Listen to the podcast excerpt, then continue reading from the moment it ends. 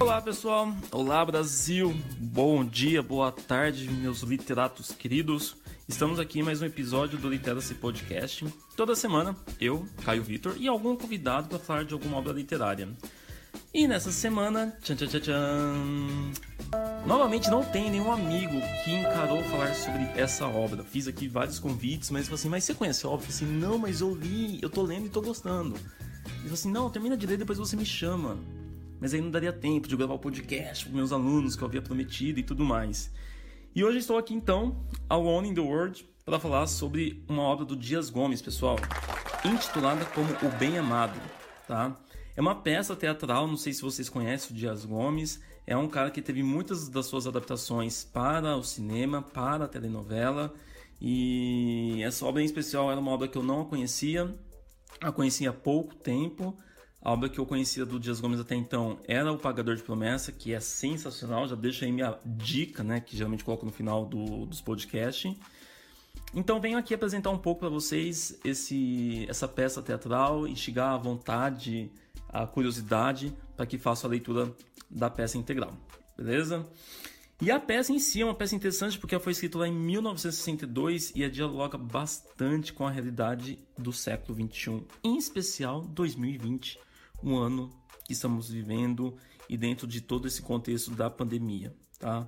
É uma obra que ela já faz sucesso não, nas, não apenas nas livrarias, mas quando ela foi ensinada, que demorou vários anos, eu acho que era de 62 e foi ensinada apenas em 68 ou 69, mas também nos vestibulares. Vira e mexe aparece em alguma lista do vestibular, já apareceu na Unicamp, na FUVEST, já apareceu em algumas federais que eu acompanho. Enfim, é uma baita peça que eu acho que vale muito a, a sugestão aí, a leitura completa da obra. E falar do Dias Gomes é falar de um teatrólogo que escreve peças que os seus temas são temas atemporais, certamente. É, o seu fluxo de produção vai ser lá nos anos 60, início dos anos 70. E ele vai se valer das peças que foram escritas até então. E aí, para a gente entrar nessa peça do Bem Amado, a gente tem que falar um pouco sobre os gêneros literários que vocês já estudaram em algum momento da vida, né? Que nós temos aí o gênero épico, o lírico e o dramático. E que o gênero dramático se volta muito mais pela questão, pela representação do drama dentro de uma peça teatral.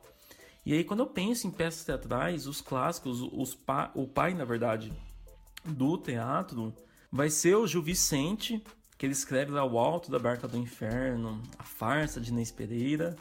E de certo modo, toda vez que a gente fala de pessoas, escritores, né, que trabalham com peças de teatro, a gente sempre acaba encontrando um quê dessas peças, porque são as pioneiras. A mesma coisa a gente vai fazer com esse com essa peça aqui, o Bem Amado, do nosso podcast de hoje. Mas vamos começar então falando um pouco do enredo, que é muito interessante. Ele não, não envolve uma grande metrópole, mas o interior. E tudo começa com a morte de um cidadão de uma cidade chamada Sucupira. Então, quando ele morre, é preciso viajar várias léguas para enterrá-lo numa outra cidade. Porque essa cidade de Sucupira não tem um cemitério, gente. E a situação de sempre levar um morto a enterrar numa outra cidade, andar não sei quantas léguas, é uma situação que vira e mexe está comovendo os, os moradores dessa cidade. E aí eu vou ter um cara chamado Odorigo Paraguaçu, e que ele vai ver toda a situação que está acontecendo e vai pensar: eu posso me aproveitar da situação. Na verdade, ele, não fala isso, tá, gente? Mas na interpretação você acaba entendendo que é isso a ideia dele. E que ele vai se valer de todo um discurso moralista inflamado, dizendo que caso ele seja eleito, porque estamos próximos à eleição, o povo de Sucupira, depois de morto, vai poder ter o eterno descanso, porque eles, vão poder, eles poderão ser enterrados na sua cidade. E essa é a sua proposta máxima. Então esse vai de todo esse discurso e que muita gente naquele começo vai apoiar essa ideia.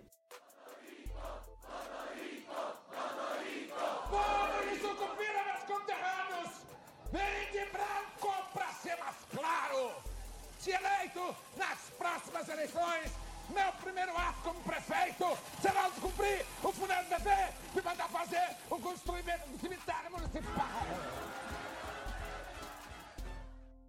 E é exatamente isso que acontece então, gente. É a sua única proposta de campanha, inclusive. Ele vai ganhar as eleições e assim que ele assume as eleições, ele descobre que a prefeitura está falida. E não tem dinheiro, não sabe como construir o cemitério. E ele começa a verificar então aonde que temos dinheiro disponível dentro dos setores é, públicos da prefeitura. E ele passa então a desviar essa verba para a construção do cemitério, cumprindo realmente a promessa eleitoral. Ciente de que está desviando verba, e não é nada ingênuo nesse aspecto, tá? Então vai tirar um pouco de dinheiro da saúde, da educação, da manutenção da cidade, e ele acaba, acaba construindo um repouso eterno, vamos dizer assim, né? O que acontece?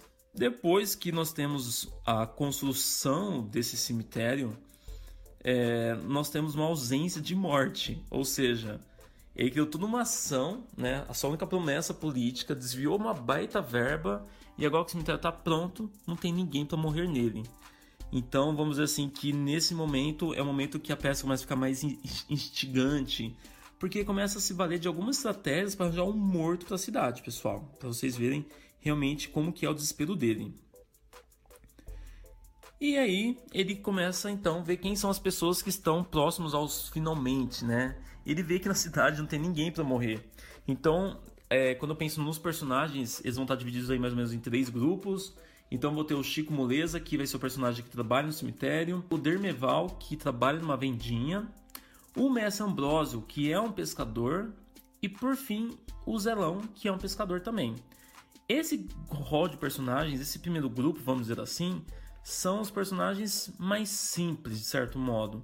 Tanto que quem acaba levando o corpo desse defunto que aparece logo no primeiro ato para enterrar numa outra cidade são os pescadores, o Mestre Ambrósio e o Zelão. Depois vou ter um outro grupo. Então vamos assim, que é o grupo que está mais relacionado aos, ao poder, à burguesia, né? Dentro de uma cidade do interior, tá, pessoal? Então eu tenho o Odorico, que é o prefeito, eu tenho o Dirceu Borboleta, que ele é o marido da Dulcineia, e ele é o assessor do prefeito também. E eu tenho uma sequência aí, tenho três irmãs. A Dulcineia, que ela é casada com o Dirceu e trabalha na prefeitura. A Judicéia, que ela é mais apagada, de certo modo, na peça. E por fim, a Doroteia, que ela é professora do grupo escolar, tá? Então, vamos dizer assim, que são as pessoas que estão relacionadas ao poder. E por fim, outro grupo de personagens, eu tenho o Neco Pedreira, que vai representar a imprensa, ele é um jornalista, o Vigário, a igreja, e o Zeca Diabo, que vai ser um personagem que vai aparecer aí da metade da peça em diante, que, de certo modo, podemos dizer que ele é um malfeitor, entre outras coisas, tá bom? Então, esses são os personagens e o que, que acontece com eles? Como o prefeito encontra pessoas que estão próximas à morte e ele não encontra ninguém, ele vai conversar então com as irmãs, que a Dulcinea, a Judiceia e a Doroteia, né? As irmãs que de certo modo eu caio praticamente achar elas um pouco fúteis, né? E elas vão comentar em relação a um primo que mora numa cidade grande, né? Está ali com uma pneumonia muito forte, está a ponto de morrer. E o Odorico vai gastar toda uma fortuna, gente, para trazê-lo. Claro, uma fortuna dos, da prefeitura, né? Do, dos órgãos públicos. É, para trazê-lo para Sucupira, que é a cidade. E qual que é o objetivo dele? Que o cara morra ali e que finalmente ele possa é, estrear o cemitério que até então está vazio. Então o jovem realmente estava a ponto de morrer. Só que quando ele vem para a cidadezinha menor, né, que é Sucupira, passam-se três meses e o cara acaba sarando, gente. E ele vai justificar que é o ar da cidade, a água da cidade, o clima da cidade. Enfim, o cara que tava com o pé na cova, ele sai, fica bem distante da cova e fica 100% recuperado. A situação vai mexer com os nervos do prefeito, fazendo com que ele recorra a um cara que fugiu da cidade, um ex-morador, que é o Jeca Diabo. O Jeca Diabo é o cangaceiro arrependido, né? Ele fugiu por ter assassinado todos de uma determinada família por vingança da morte de seu parente. E aí ele acaba sendo trazido para a cidade pequena com todos os seus crimes perdoados. E mais do que isso, gente, o Odorico ele dá um cargo de chefe da polícia ao Jeca Diabo, tá? Com todo o perdão dos seus crimes. Qual o objetivo? De que esse cangaceiro, arrependido, né, ficasse transtornado com determinada situação e ele pudesse cometer uma prática homicida, vamos dizer assim, e conseguir inaugurar o cemitério. Professor, ele consegue? Hum. Calma, chegamos aí no final daqui a pouco. O que acontece, gente, é que o Zeca Diabo fez uma promessa ao seu tio que morreu, eu esqueci agora qual é o nome que ele coloca, de que ele nunca mais mataria ninguém. Então ele realmente ele está mudado nesse primeiro momento é, e ele vai querer exercer seu papel de chefe da polícia. Ele entende que isso é uma segunda oportunidade na vida.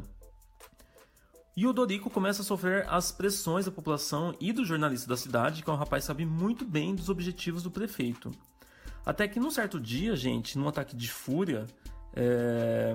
o Odorico vai armar um plano bem desagradável. Ele, numa conversa com o Zeco Diabo, ele vai trazer um perfil de toda uma pessoa assim, maléfica do Neco Pereira, que é o jornalista, que havia soltado uma reportagem do Neco falando assim que o malfeitor assume um cargo público. E qual que era o plano nesse momento? Bom, eu vou falar do prefeito, né, gente? Claro. Vou falar mal do jornalista para o Zeca Diabo. O Zeca Diabo chega lá transtornado, vai matar e eu vou ter um corpo para enterrar. O Zeca Diabo vai no, na imprensa. Nesse momento, o Odorico chega até a ouvir disparos, tiros e fica feliz achando que realmente teremos um corpo. Só que na verdade, o Neco Pedreira foi muito mais esperto, gente. Por quê?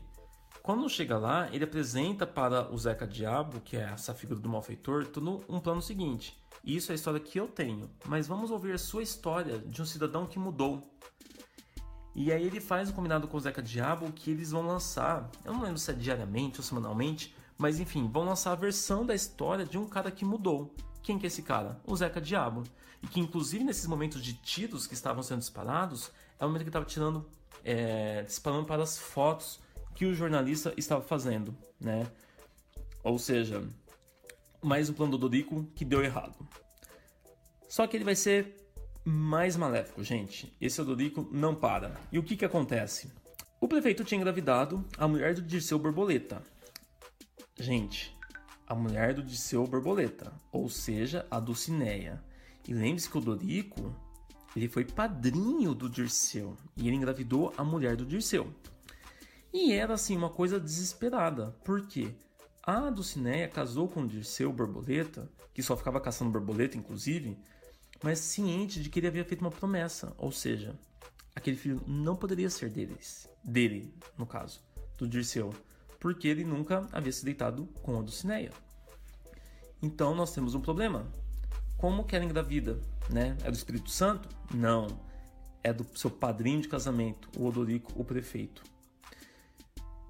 Odorico vai tranquilizar o coração da mulher quando dá a notícia que está grávida, dizendo que no final tudo dará certo, mas pede para que ela vá ao escritório do jornalista da cidade pedir para que este não publique mais mentiras e injúrias sobre o seu governo.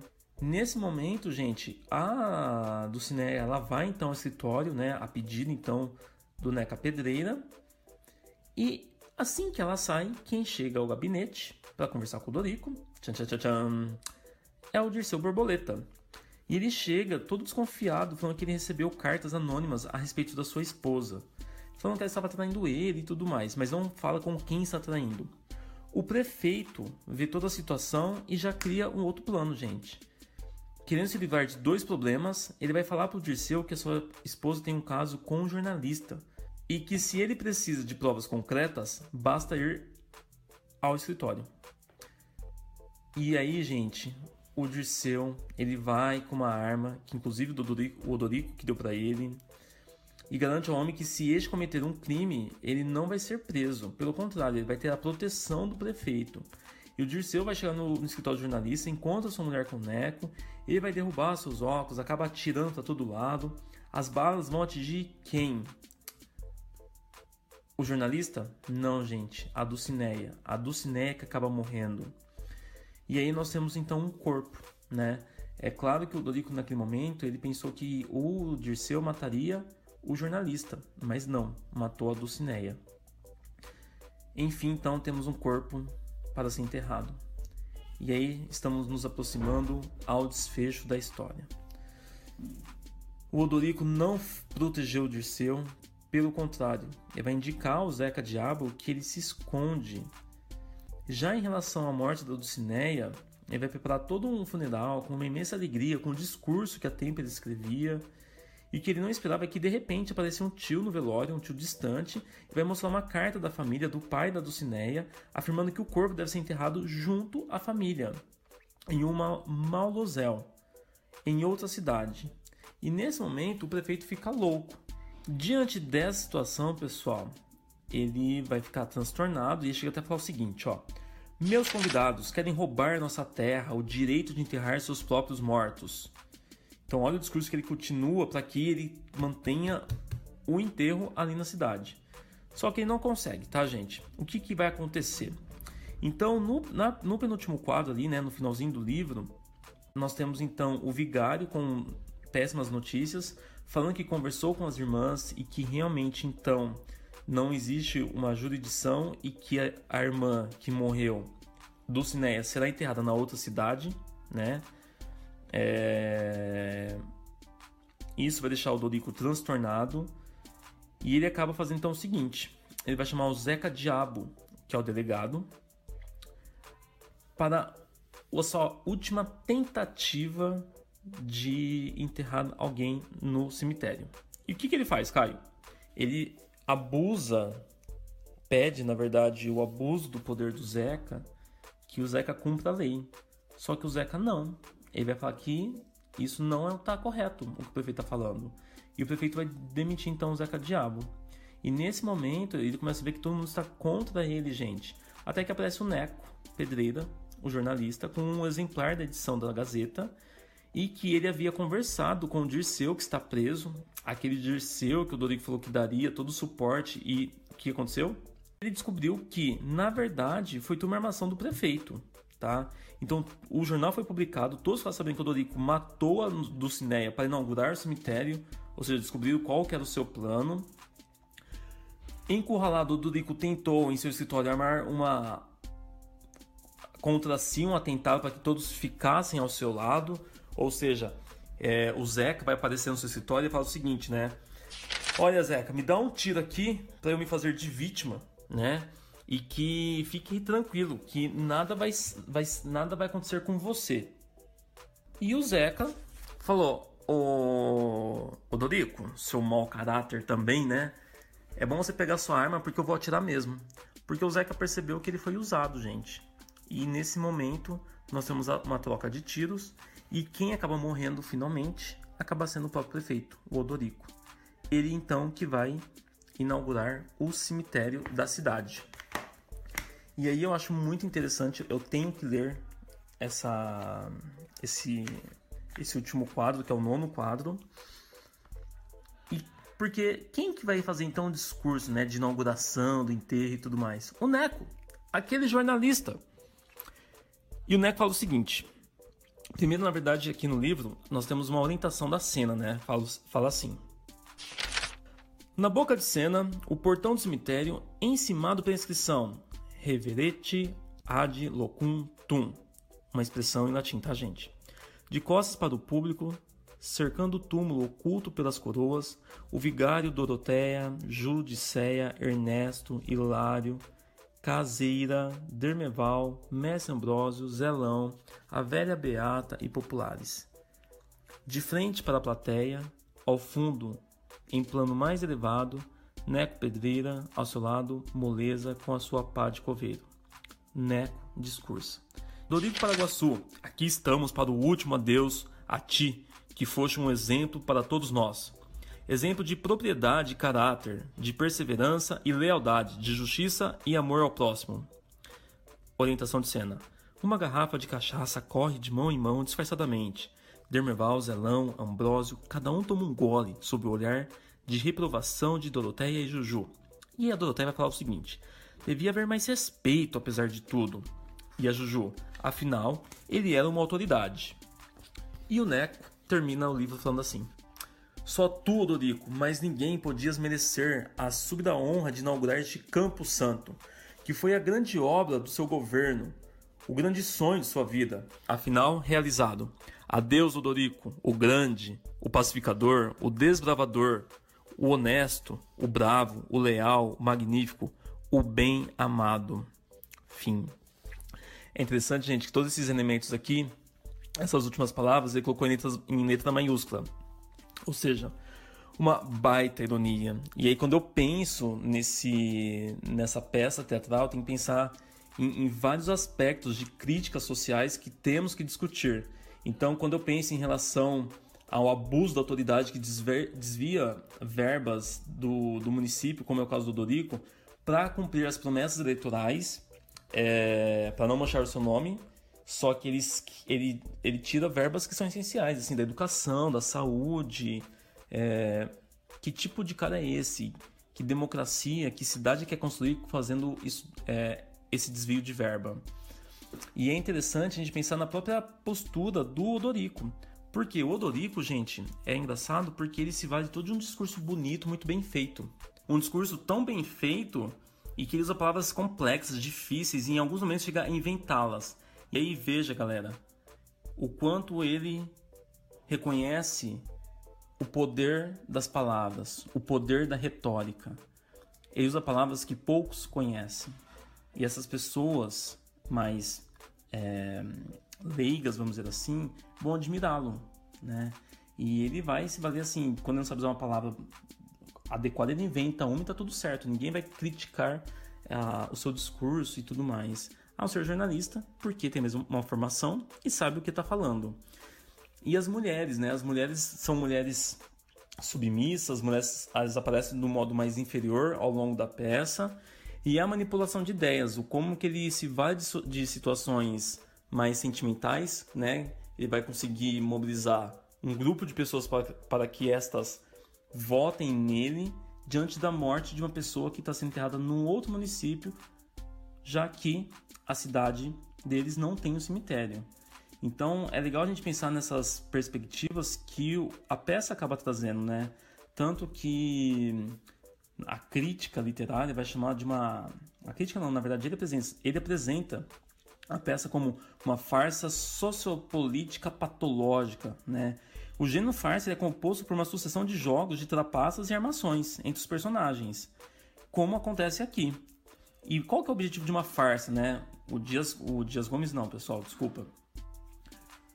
O pai do teatro, né, quando pensar lá no Alto da Barca do Inferno, do Gil Vicente, ele é um mestre, né? Ele deixa claro, o objetivo da farsa é divertir, divertir e criticar ao mesmo tempo.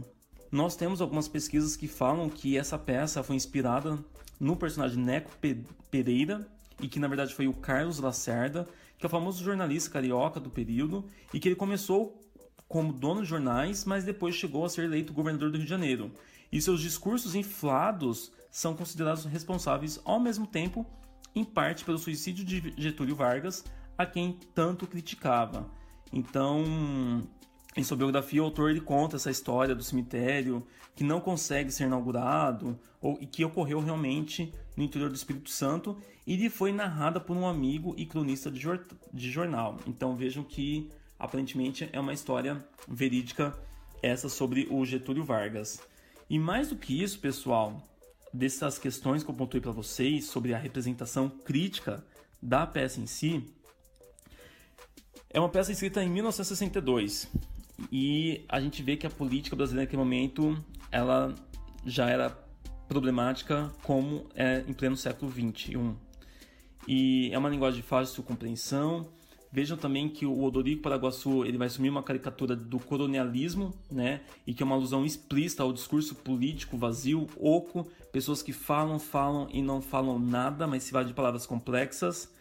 As irmãs Doroteia, Dulcineia e o Chico Moleza, que é o coveiro, eles são personagens mais é, metonímicos do cotidiano sucupira, ou seja, são representações de suas personalidades, né, dos tipos sociais, e que essa peça, mais do que isso, eu acho que é um instrumento de reflexão. O que que, por que que isso já acontecia em, lá em 1962, quando ela foi escrita, não ensinada, e por que que ela se relaciona até os dias de hoje? Será que é, é a literatura que ela é atemporal ou é a sociedade que não aprende com os seus erros, tá? Então veja que é uma peça, pessoal, de um grande valor simbólico para a gente refletir. Eu poderia abordar aqui outros aspectos, mas é, eu acho que tiraria a graça da leitura. Como sugestão, nós temos uma adaptação cinematográfica disponível no YouTube para alugar. Temos também uma minissérie, se não me engano. E é uma leitura urgente para todo mundo. Beleza? Meus queridos, espero que vocês tenham gostado e a gente se vê na próxima semana. Espero eu com algum convidado aqui no Literacy Podcast falando sobre obras literárias. Fui, até mais. Tchau, tchau, gente.